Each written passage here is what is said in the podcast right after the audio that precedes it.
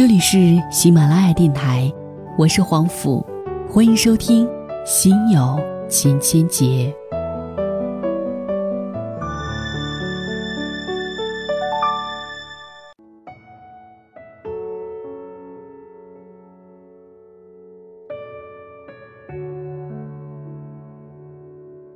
今天为您带来的文章原标题叫做《先谋生，再谋爱》，作者李小艺。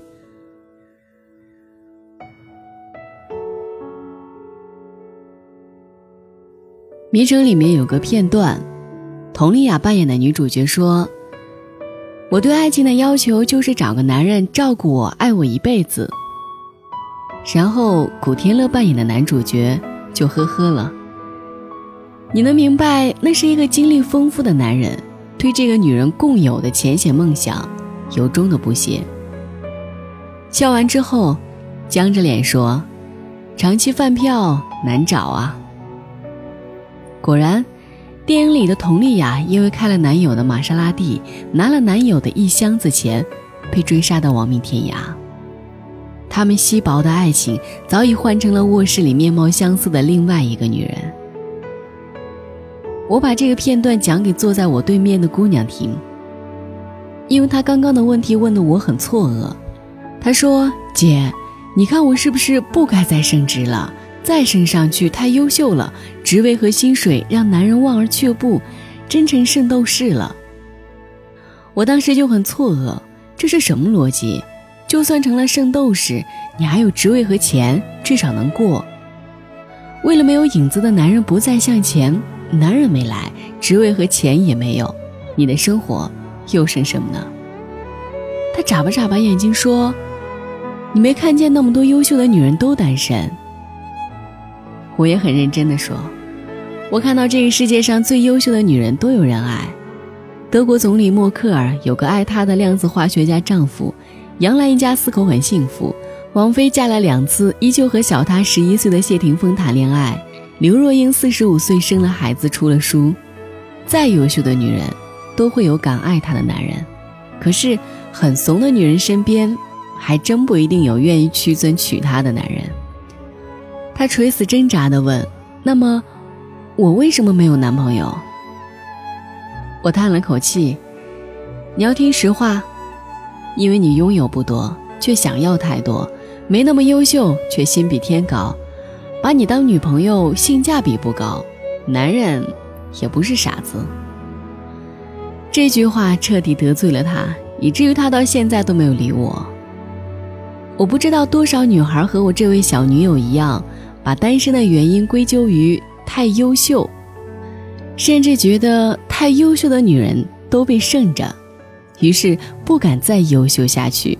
生怕优秀闪瞎男人的太监狗眼之后，自愧不如，落荒而逃，让貌美如花的自己落了单。说真的，他真是想多了。我不太愿意用硬件或者条件或者性价比这样的词汇形容任何一个女孩。可是，假如这种比喻更加直观、便于理解，就姑且用一次吧。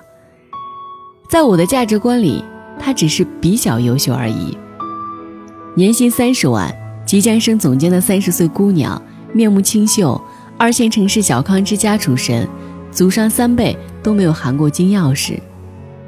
可是我很清楚她对男人的要求，她的目标是找到一个年薪六十万、年龄四十岁以下的男人，车房具备，父母亲善，祖上三代没有凤凰男历史。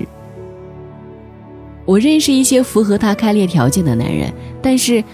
他们又为什么要娶她呢？这样的男人择偶标准通常有三个：第一，和最优秀的女人在一起，类似《纸牌屋》里的克莱尔，或者比尔盖茨身边的梅琳达，他们是恋人，是拍档，是夫妻，是伴侣，是事业合伙人，也是生活同行者。第二，和最具母性特点的女人在一起，阳刚与阴柔互补，他们。温和贤淑，有些还很好看，妥帖照顾家庭，抚育子女，向后方稳定的补给钱，让在生活前线搏击的男人踏实心安。具体案例可以参考百度人物个人生活栏。第三，和最年轻貌美的女人在一起。男人无论二十岁还是八十岁，从动物本性上说，最爱的都是二十岁的漂亮姑娘，这不是秘密。所以，像拉里金、唐纳德·川普、谢贤之类条件具备还折腾得动的男人，身边都站着个小娇妻。但是，我的小女友，她显然既不是最优秀的，也不是最母性的，还不是最漂亮的。她优秀的指数到不了最高的程度，却要求一个最高程度的男人。她把自己拥有的每一样才艺、财富、情感都明码标了价。指望有一个好买家，可是价格标的有点虚高。和她交往过的男朋友心累，就像看到了一个不够实诚的售楼顾问，把三环的毛坯房卖到了 CBD 精装公寓的价格。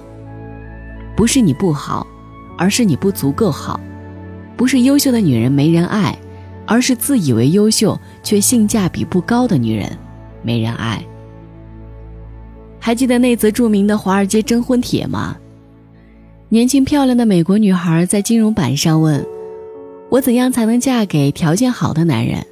本人二十五岁，非常漂亮，谈吐文雅，有品位，想嫁给年薪五十万美元的人。”你也许会说贪心，但在纽约，年薪一百万才算中产。本人的要求其实并不高，想请教各位一个问题：怎样才能嫁给你们这样的有钱人？我约会过的人中最有钱的年薪也不过二十五万，署名波尔斯女士。然后一位华尔街的金融家回复了他：“亲爱的波尔斯，让我以一个投资专家的身份对你的处境做一个分析。我年薪超过五十万，符合你的择偶标准。从生意人的角度来看，跟你结婚是一个糟糕的经营决策。”你说的其实是一笔简单的财贸交易，但是这里有个致命的问题：你的美貌会消失，但我的钱却不会无缘无故减少。事实上，我的收入可能会逐年增加，但你不可能一年比一年漂亮。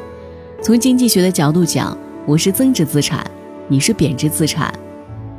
用华尔街术语说，每笔交易都有一个仓位，跟你交往属于交易仓位。